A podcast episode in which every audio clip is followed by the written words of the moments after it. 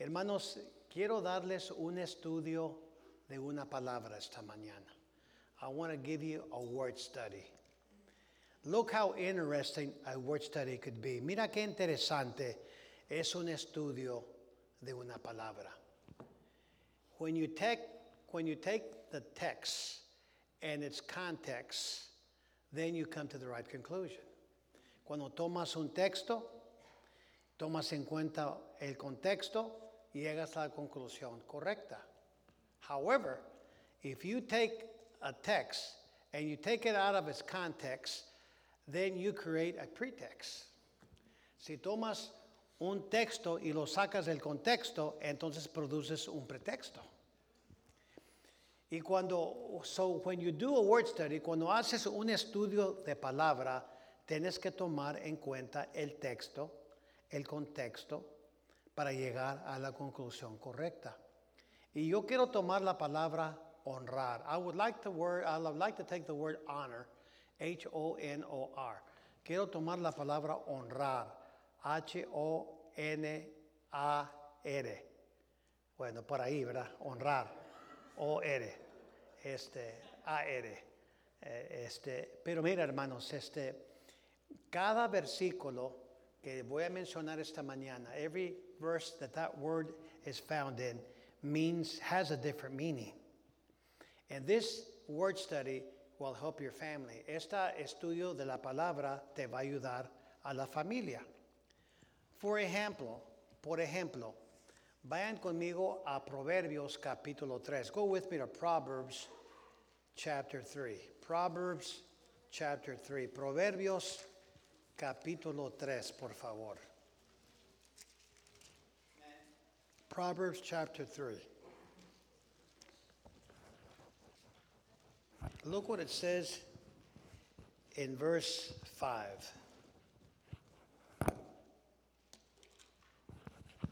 Are you with me? In verse 5 y versículo 5, verse 5 says, Trust in the Lord with all thine heart, and lean not unto thine own understanding. In all thy ways acknowledge him, and he shall direct thy paths. Now let's jump over to verse 9. Honor the Lord with thy substance, and with the first fruits of all thine increase. So shall thy barns be filled with plenty, and thy presses shall burst out with new vine, wine. Dice el versículo 5 y 6, dice, fíate de Jehová de todo corazón y no te apoyes en tu propia prudencia. Reconócelo en todos tus caminos y él enderezará tus veredas. Fí- fí- Fíjate el versículo 9 y 10. Dice, honra a Jehová con tus bienes y con las primicias de todos tus frutos.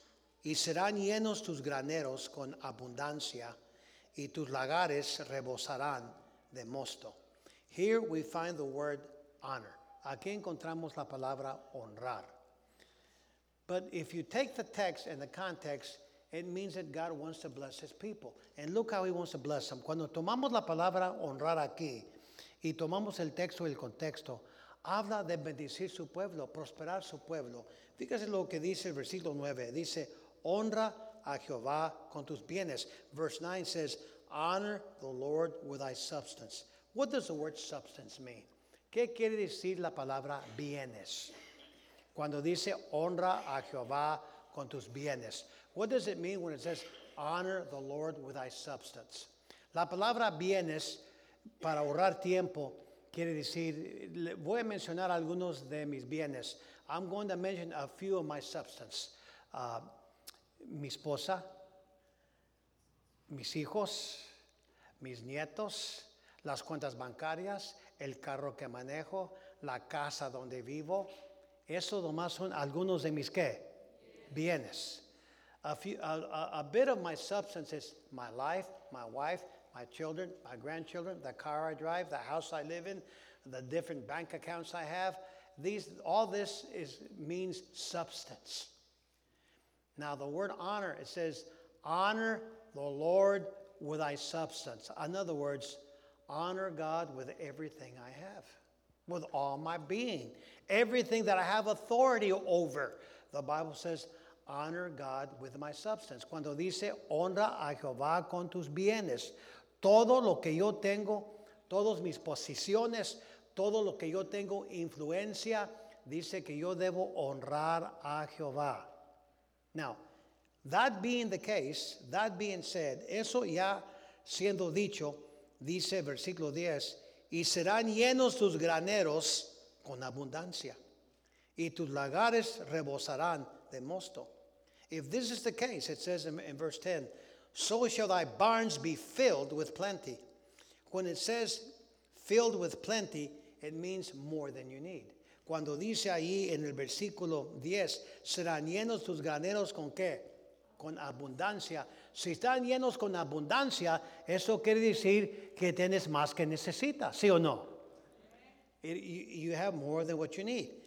And, and it says, and thy presses shall burst out with new wine. Y dice, y tus lagares rebosarán de mosto.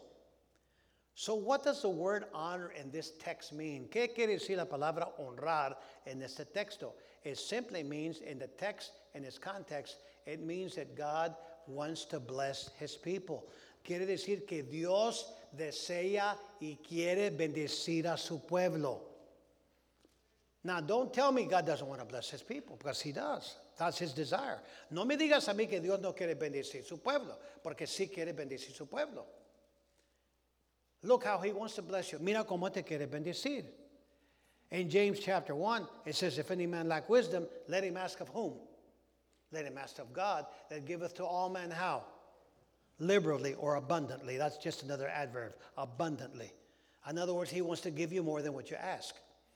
In Genesis chapter 15 and verse 1, uh, when, when God told Abraham, uh, he says, and your, and your y, galardón, or, or your fame, or your priority, or your, or your reward uh, shall be. Go over there to Genesis chapter 15 and verse 1 with me just for a minute. Genesis chapter 15, so you can go, you can get the full effect of this particular verse.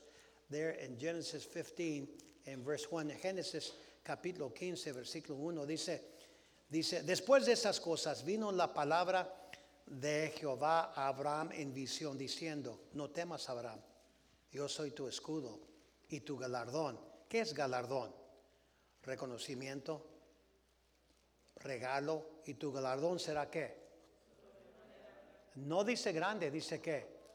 Sobre manera grande. In verse 15, chapter 15, verse 1 says, And these things the word of the Lord came unto Abram in a vision, saying, Fear not, Abram, I am thy shield.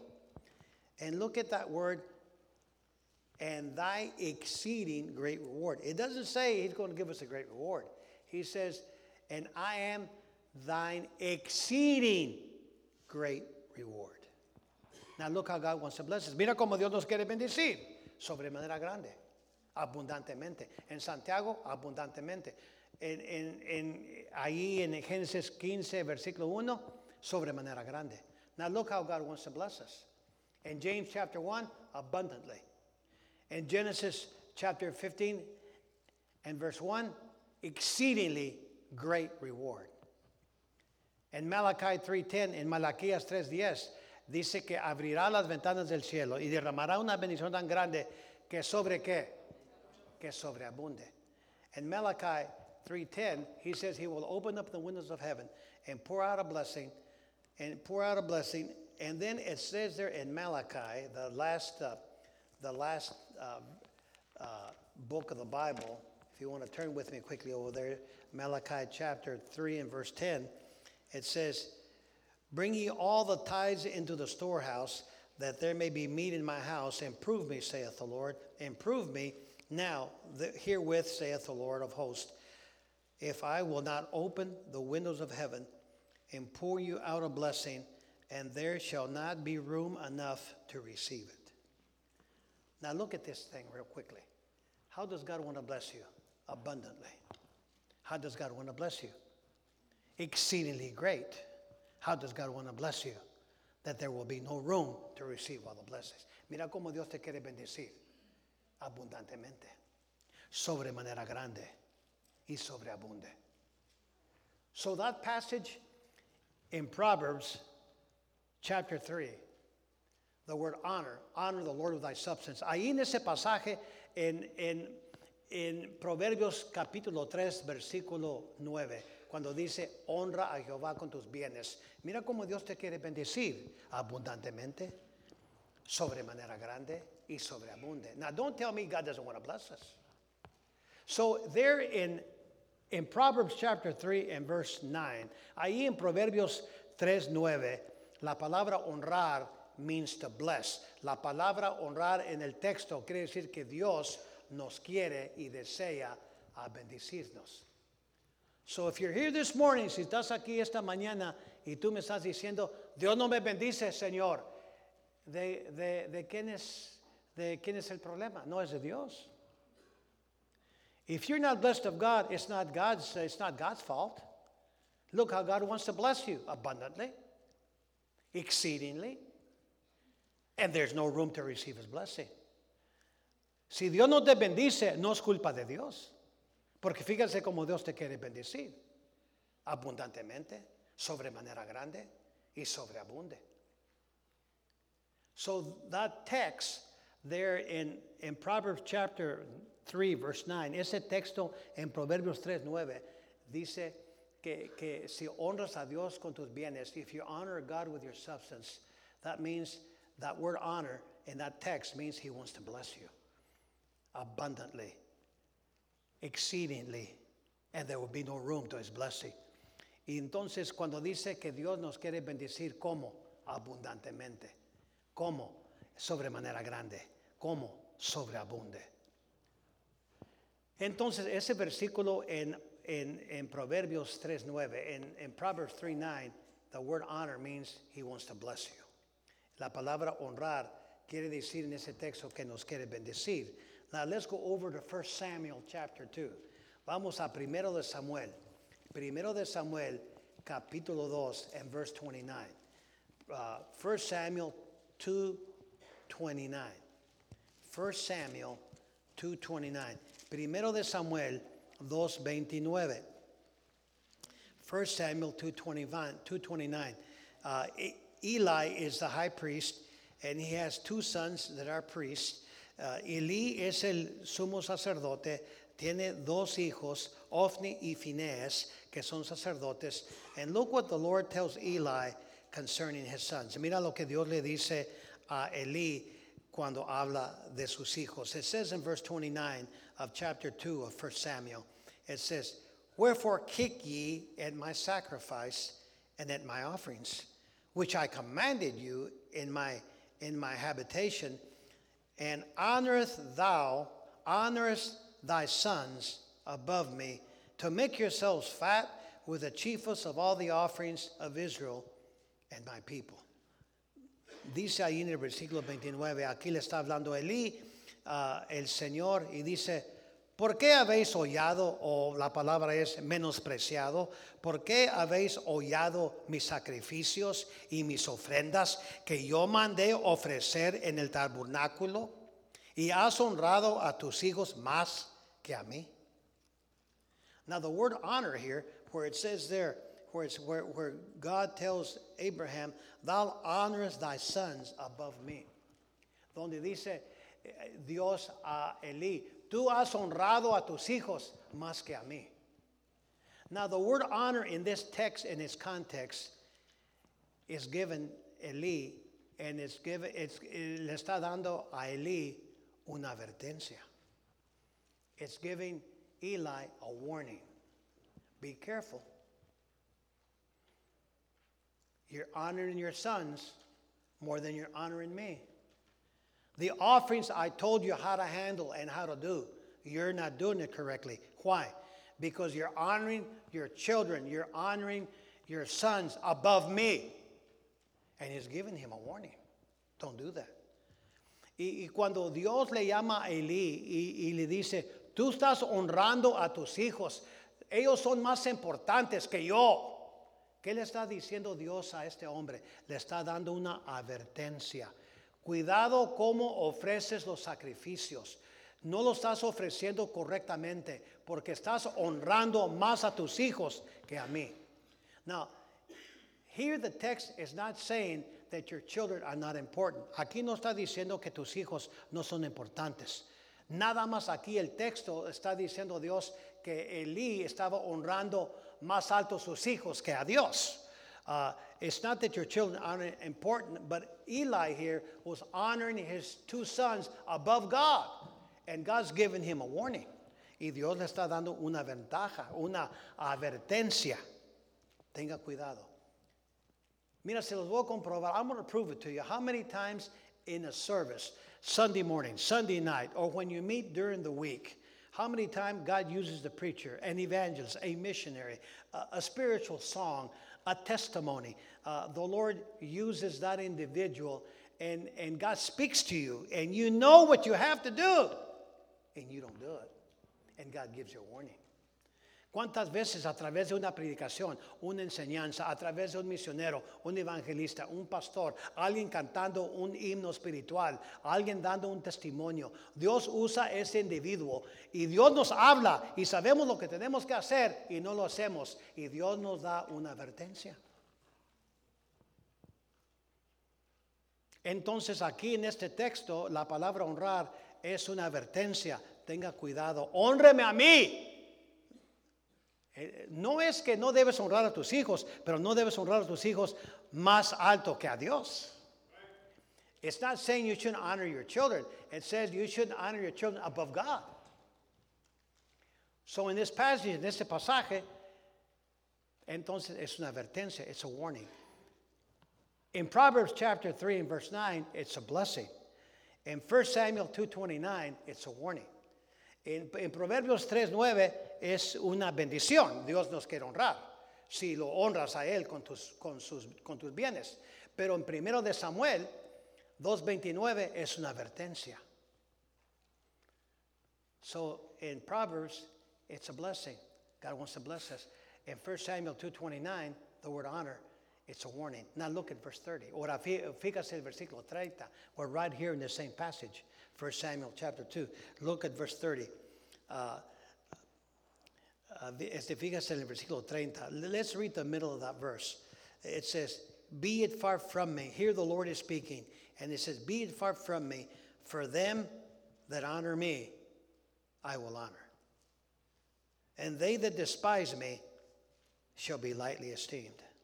Dice ahí la mitad del versículo, dice, Nunca yo tal haga dice Dios, porque yo honraré, ahí está la palabra honrar, porque yo honraré a los que me honran y a los que me desprecian serán tenidos en poco. Now look at this text, look at this context. Mira este texto, este contexto, cuando dice Dios ahí, yo honraré a los que me honran y los que me desprecian serán tenidos en poco. Fíjase la enseñanza ahí. Dice Dios, yo honraré a los que qué, a los que me honran.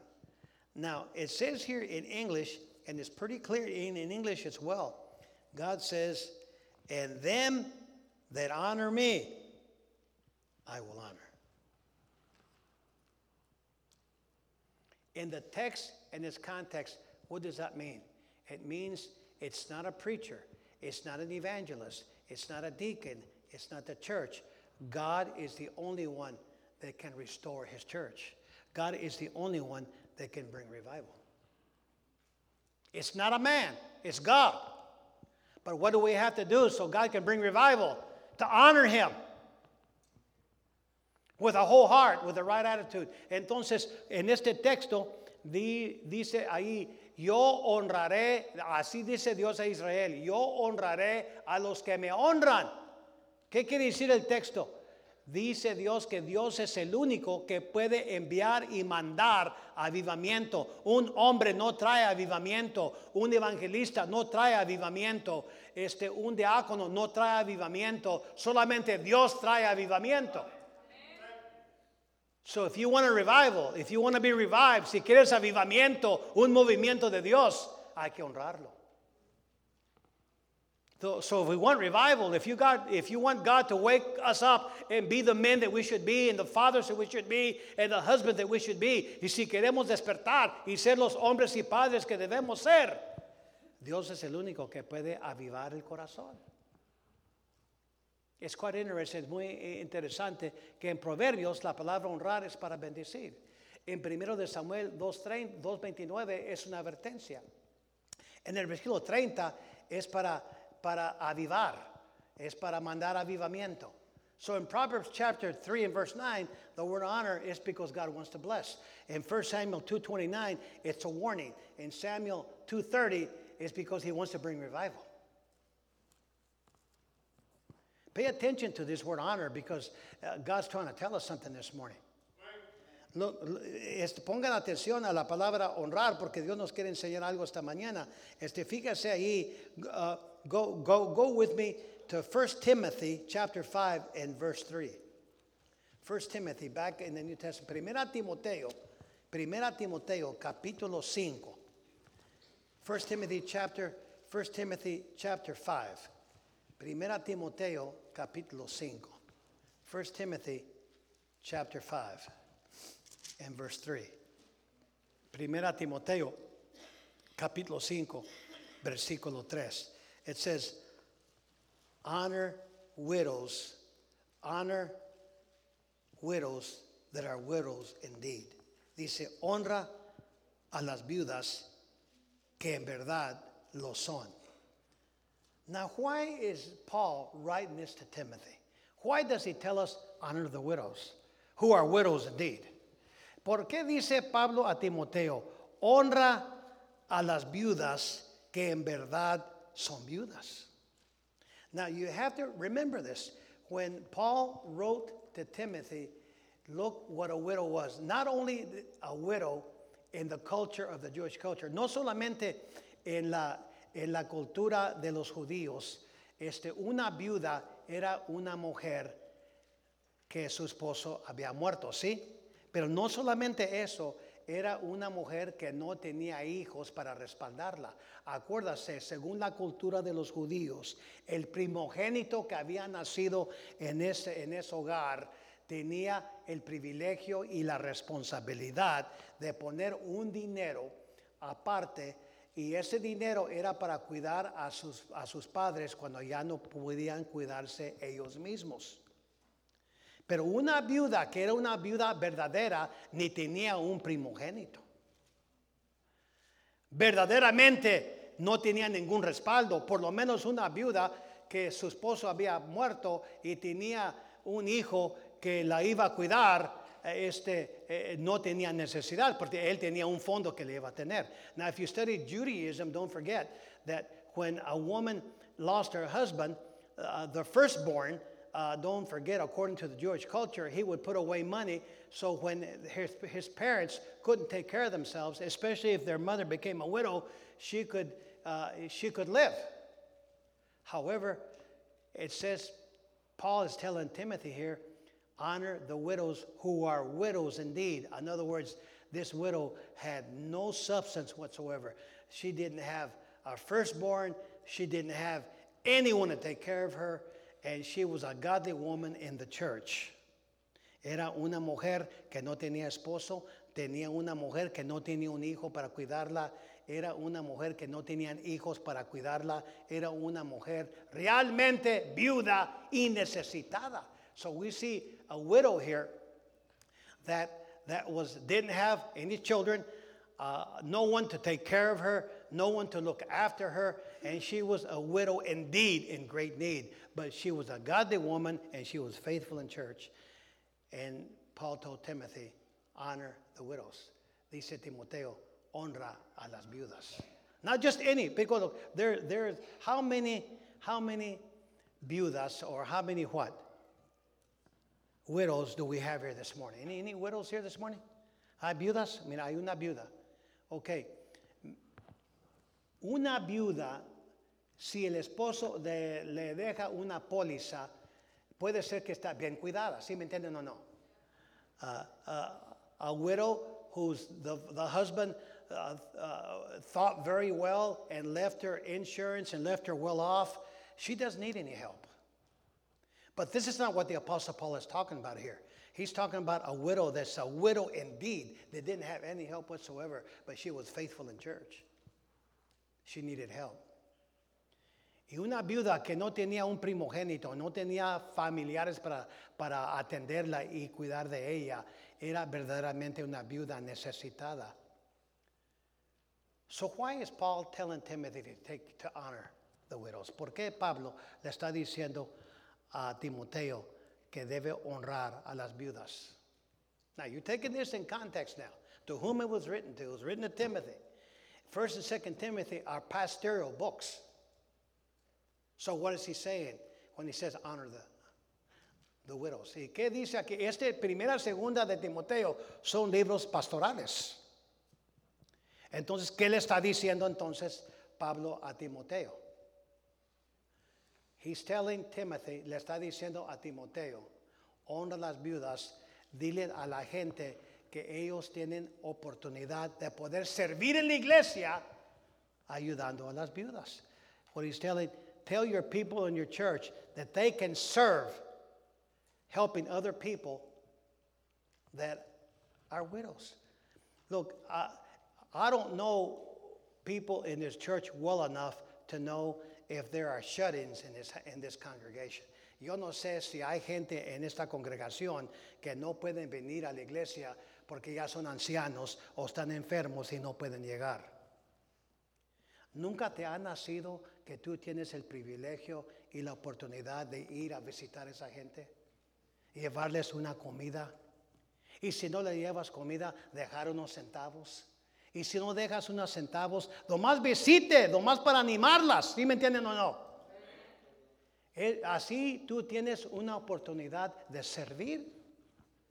¿Sí me entienden o no? Entonces, cuando dice Pablo a, Timoteo, ora las viudas, le está diciendo a la iglesia, tienes oportunidad, dile a la gente que tiene oportunidad de servir a las viudas y otras personas necesitadas en la iglesia.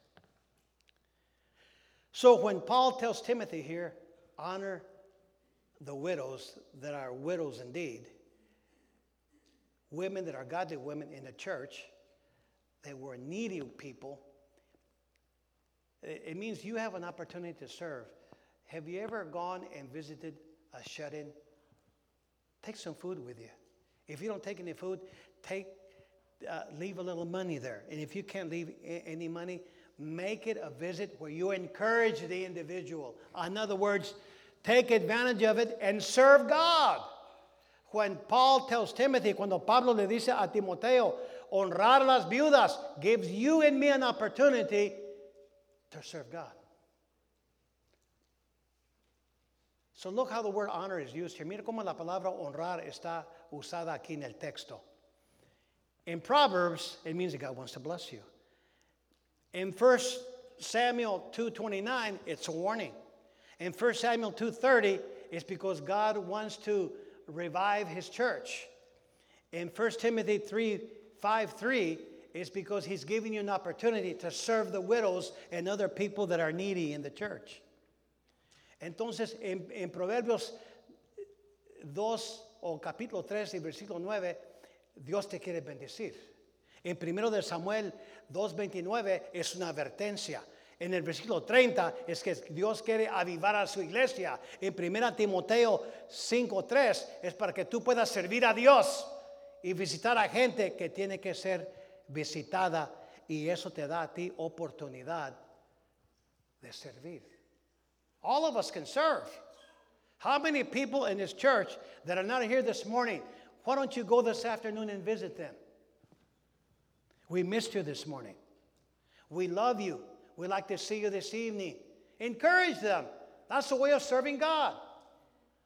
However, here it's talking about the widows. It gives you an opportunity to serve.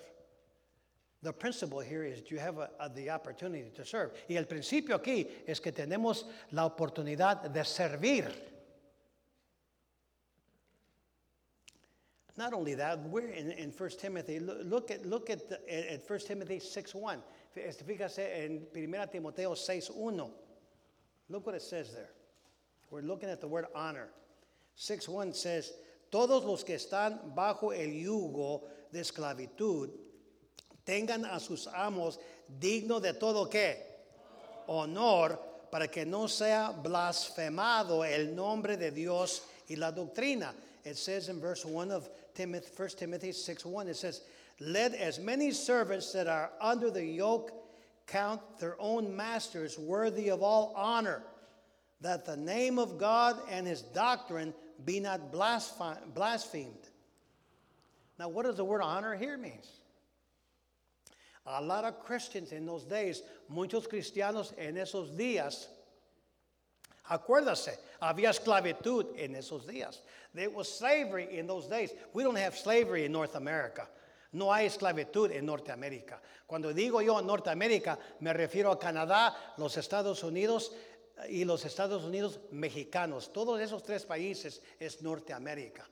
So North America is Canada, the United States, and the United States of Mexico. Those are three countries. All of that is North America. There's no slavery in North America.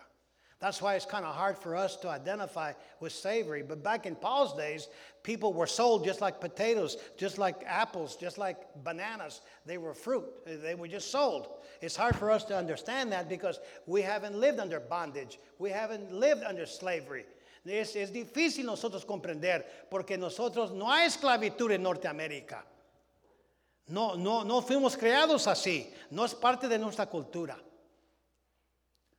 Pero fíjate lo que Pablo le está diciendo a Timoteo aquí. Look what Paul is telling Timothy here.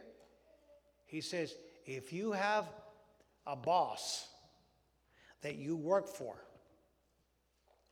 don't give him reason to blaspheme the doctrine of Christ and his name.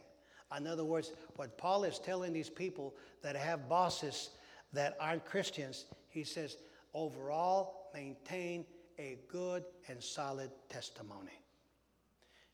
Why? So they won't blaspheme against God. Mira, hermanos, eso es muy importante. Cuando dice Pablo aquí que, que si tú tienes un jefe inconverso, mantenga un buen testimonio, porque si no lo haces, van a tener razón de hablar mal de Dios y la doctrina. Y no solamente ese, dice honra a tu jefe con quien tú trabajas. Y para honrarlo, eso quiere decir mantenga un buen testimonio donde él no tiene razón de blasfemar y hablar mal de la iglesia y del cristianismo. in other words, here in chapter 6 and verse 1, when he says that we should honor those, those that are bosses above us, it means that you have the opportunity to maintain a good testimony. A good testimony, there's not enough gold, there's not enough silver, and there's not enough copper to buy a good testimony. No hay suficiente oro, plata y cobre para comprar un buen testimonio. My question is, mi pregunta es, ¿tienes un buen testimonio? You folks that work with people that, are not saved, do you have a good testimony? Or do you give them reason to criticize Christianity?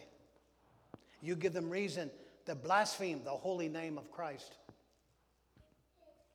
O, o, o, si no mantienes un buen testimonio, el hombre que es inconverso, que en tú trabajas, tiene razón de criticar el cristianismo, tiene razón, le estás dando razón de criticar y blasfemar el nombre de Dios. En otras maneras, lo que está diciendo Pablo aquí a, Timoteo, mantenga un buen testimonio para que tu jefe que es inconverso no tenga razón para blasfemar el nombre de Dios.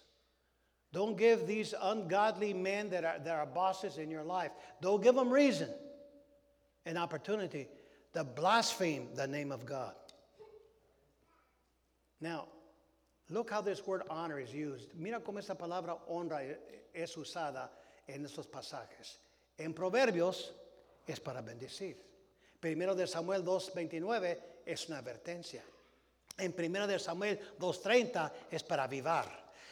En, en, en Primera Timoteo este 5.3 es para servir, puede servir a, las viudas. En 6.1 es mantener un buen testimonio para que los inconversos no empiecen a blasfemar el nombre de Dios. Now look, it's, it's interesting because it's the same word. In, in, in Proverbs 3 9, eh, God wants to bless you. In, in 1 Samuel 2.29, it's a warning. In verse 30, it's because once God wants to bring revival. In, in, in 1 Timothy uh, 5 3, it gives you an opportunity to serve in the church that people that need help. In 1 Timothy 6 1, maintain a good testimony so your unsaved bosses won't have the opportunity to blaspheme the name of God. Now let's look at a couple more. Go to 1 Peter chapter 3. Primera de Pedro capítulo 3. 1 Peter chapter 3 and verse 7. Primera de Pedro capítulo 3 y versículo 1. Look what it says. It says, Likewise, ye husbands, dwell with them according to knowledge, giving what? Giving what? Giving honor unto the wife is unto the weaker vessel, and as being heirs together of the grace of life, that your prayers be not hindered. Dice el versículo 7, vosotros maridos igualmente vivir con ellas sabiamente, dando qué? Dando qué?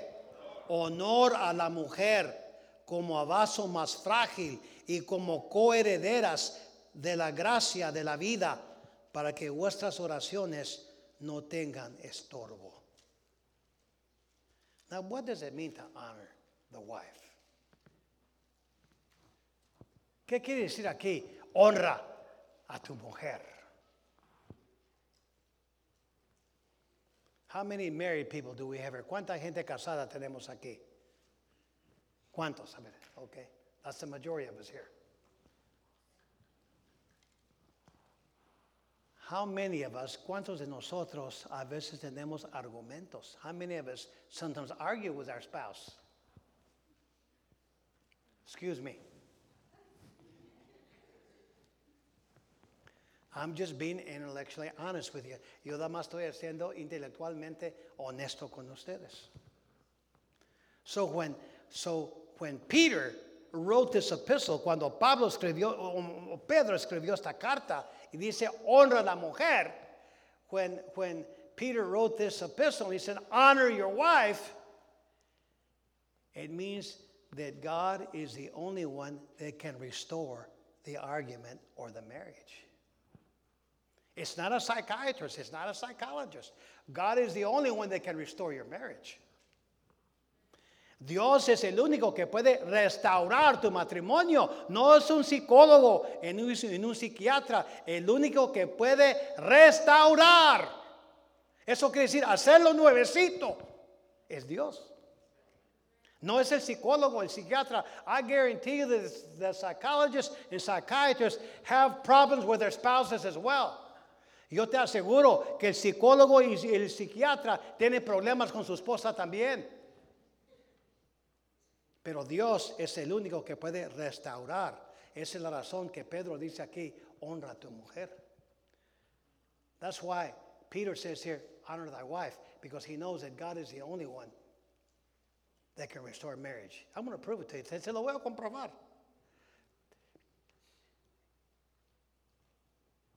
In Matthew chapter 8, right after the Sermon on the Mount, después del Sermón del Monte, el capítulo 8, verses 13 and 14, versículos 13 y 14 de, de Mateo, dice ahí que vino Jesús a la casa de Pedro y encontró quién enferma ahí. ¿La qué? La suegra enferma. Eso quiere decir, si Pedro estaba, si la suegra si Pedro tenía suegra, eso quiere decir que estaba casado. Si tienes suegra, estás casado. So in verses 13 and 14, it says that Jesus came to Peter's house and found his what? His mother in law. If you have a mother in law, that means you're married. And he said, he healed her. The fever left her. Now, I don't know if Peter got mad or not, but the fever left her. Yo no sé si se enojó Pedro o no, pero eh, nació la suegra. What did he do? He restored her. In this case, he restored her health. ¿Qué hizo Cristo con esta mujer? Restauró la suegra, en este caso, restauró su salud. Nada más en 1 Peter, en 1 de Pedro 3, it's talking about he can restore the marriage. Pero en Pedro capítulo 3, 7 habla que él puede restaurar el matrimonio. Mire hermanos, vamos a ser sinceros, hay muchos malentendidos en el matrimonio. There are a lot of misconceptions in marriage, but God is the only one that can restore the marriage. So in 1 Peter, here Peter uses the word honor to let us know. Aquí Pedro usa la palabra honra a tu mujer. Honor your wife because it says outside of God, nothing can restore the marriage. It's not money, it's not prestige, it's not fame. Nada puede restaurar tu, hogar. No es fama, no es dinero, no es prestigio. Nada va a restaurar tu matrimonio. Solamente Dios. Only God can restore your marriage. No one else can restore it. Religion can't restore your marriage. Only God can restore your marriage. Religión ni puede restaurar tu matrimonio. Solamente Dios. It's quite interesting, isn't it? That es muy interesante, sí o no, que en Proverbios 3.9 es para bendecir. En 1 de Samuel 2.30 o 2.29 es una advertencia. En el versículo 30 es para avivar su iglesia. En Timoteo, 1 Timoteo 5, 5, 3 es para que tengas oportunidad para servir, en este caso las viudas. Primera Timoteo 6.1 es para que mantengas un buen testimonio, para que tu jefe no empiece a blasfemar el nombre de Dios. En Primera de Pedro 3.7 es porque Dios quiere restaurar nuestros matrimonios. Look at this word. It's the same word in every passage. In Proverbs 3.9, it's because he wants to bless you. In 1 Samuel 2:29, it's a warning. Do the right thing. If you don't do it, you're going to pay a price. In verse 30, it's because he wants to send revival. In 1 Timothy 5 1 is because it gives you an opportunity to serve the widows. In 1 Timothy 6 1, it's because uh, there in, in 6 1 is because you need to maintain a good testimony so your boss, who's not a Christian, will not blaspheme the name of God. And in 1 Peter chapter 3 and verse 7, God is the only one can, that can restore your marriage. Y en Primera de Pedro 3.7, Él es el único que puede restaurar su matrimonio. The bottom line, folks, eh, la, la palabra última es esta, que si no buscas a Dios, if you don't look to God, nothing's going to get restored. Si no pones Dios primero en tu matrimonio, nada va a ser, nada va a ser restaurado, nada, nada.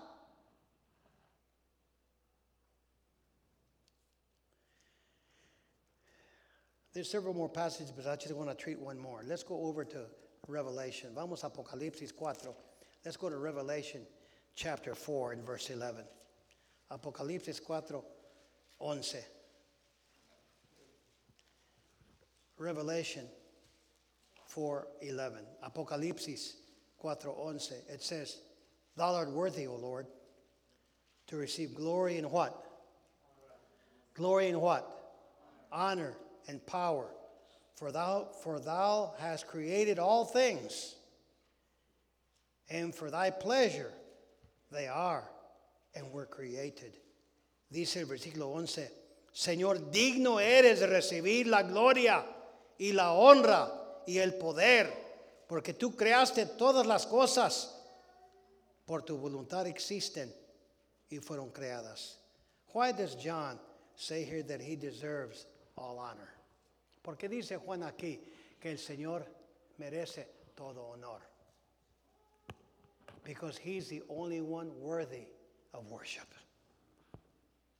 ¿Por qué dice, usa la palabra honrar aquí? Juan en Apocalipsis, porque Él es el único digno de ser adorado. That's why we come to church to lift up His name high, because He's worthy. That's why I don't use the word reverend. There's nothing wrong in the word reverend, but I don't use it because the only one that's, that, that's worthy for that name is the Lord Jesus Christ. Use the word pastor for me because that's the word biblical for me. But I'm not worthy to have the name reverend. Only He is worthy of that title. Y Dios es el único digno de recibir este título reverendo. Yo no soy reverendo, soy un miserable pecador salvo por la gracia de Dios. El único que es digno de ese nombre reverendo es el Señor. Por eso dice Juan aquí que Él es digno de ser adorado. Now look at this word honor. Mira esta palabra honrar. In Proverbs, it's because he wants to bless you. En Proverbios es porque te quiere bendecir.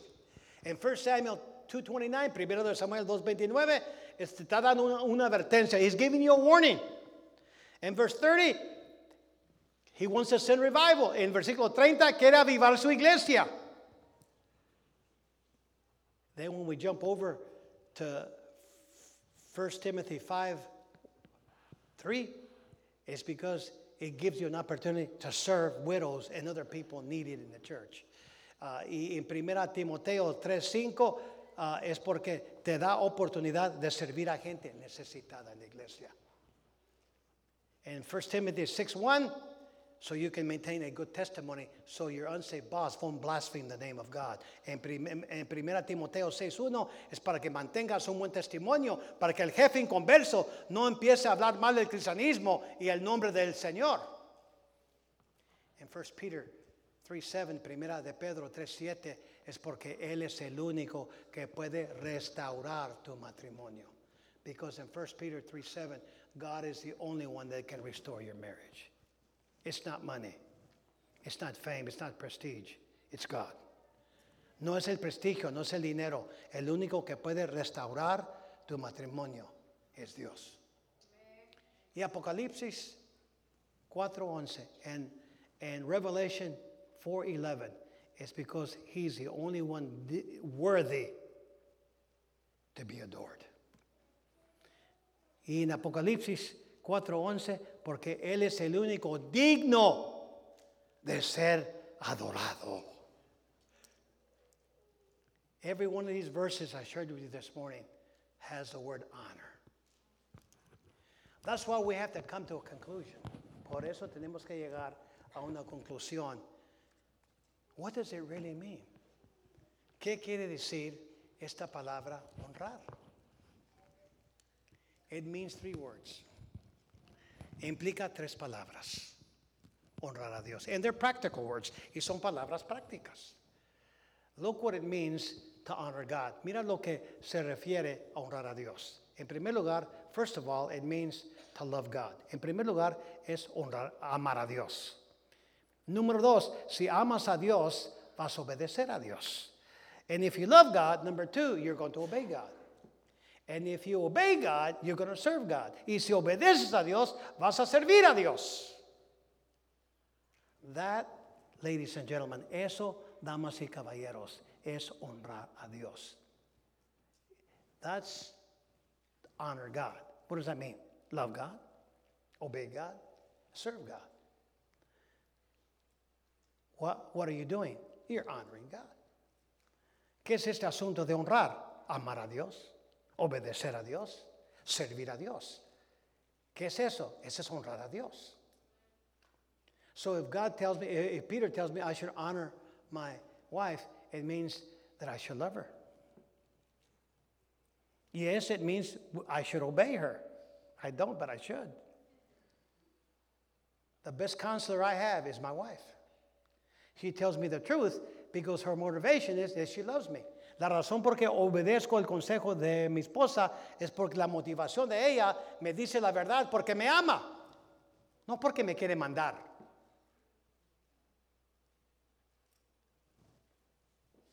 And I'm going to serve her y le voy a servir. What in the world do you think it means in the Bible, honor your father and your mother? ¿Por qué dice la Biblia, honra a tu padre y tu madre? It means you need to love them, obey them, and serve them. You want to live long in this earth? ¿Quieres vivir muchas vidas en esta tierra? Honra a tu padre y tu madre. You'll live long in the earth. Ahora déjame decirles esto. Ahora comprendan mejor. Now do you have a better understanding of what this means to honor God?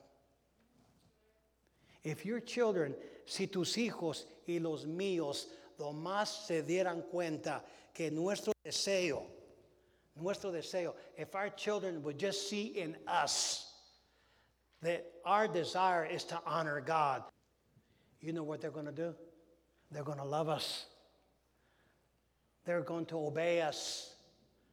They're going to serve us. Here, my wife's here this morning. Don't our children serve us? Doesn't Elaine take us to the airport all the time? Sometimes she doesn't want to take us to the airport, but she takes us to the airport because she loves us, not because she has to take us to the airport. Y muchas veces lo, los hijos nuestros nos sirven a nosotros. Te, tenemos una hija que se llama Elena y ella muchas veces nos lleva muy temprano al aeropuerto y, y a, a veces no quiere llevarnos, pero nos lleva porque nos ama. And the reason why we're here, my wife and I, we're here because we love you, not because we have to be here. Y la razón por que estamos aquí, hermanos, es porque los amamos, no porque tenemos que estar aquí. Yo te aseguro que yo puedo estar en muchos lugares predicando. Y déjame decirles entonces, si nomás podemos comprender, if we would just understand this word honor, when it comes to honoring God, you will never have any problems. You will never have any problems. Listen to me closely. Giving your money. Why? Because you want to honor Him. Nunca vas a tener, mira, si tú de veras quieres honrar a Dios, nunca vas a tener problemas dando tu dinero. What better cause than the cause of eternity? ¿Qué mejor causa que la causa de la eternidad? ¿Sí me entienden o no? ¿Por qué peleas dando dinero? Why do you fight every time that we pick up an offering? Well, I can come to a conclusion pretty quickly. Puedo llegar a una conclusión luego, luego. Are we honoring God? How many times do we go to a restaurant and easily pay 30 bucks? And we can't even give $5 in the offering.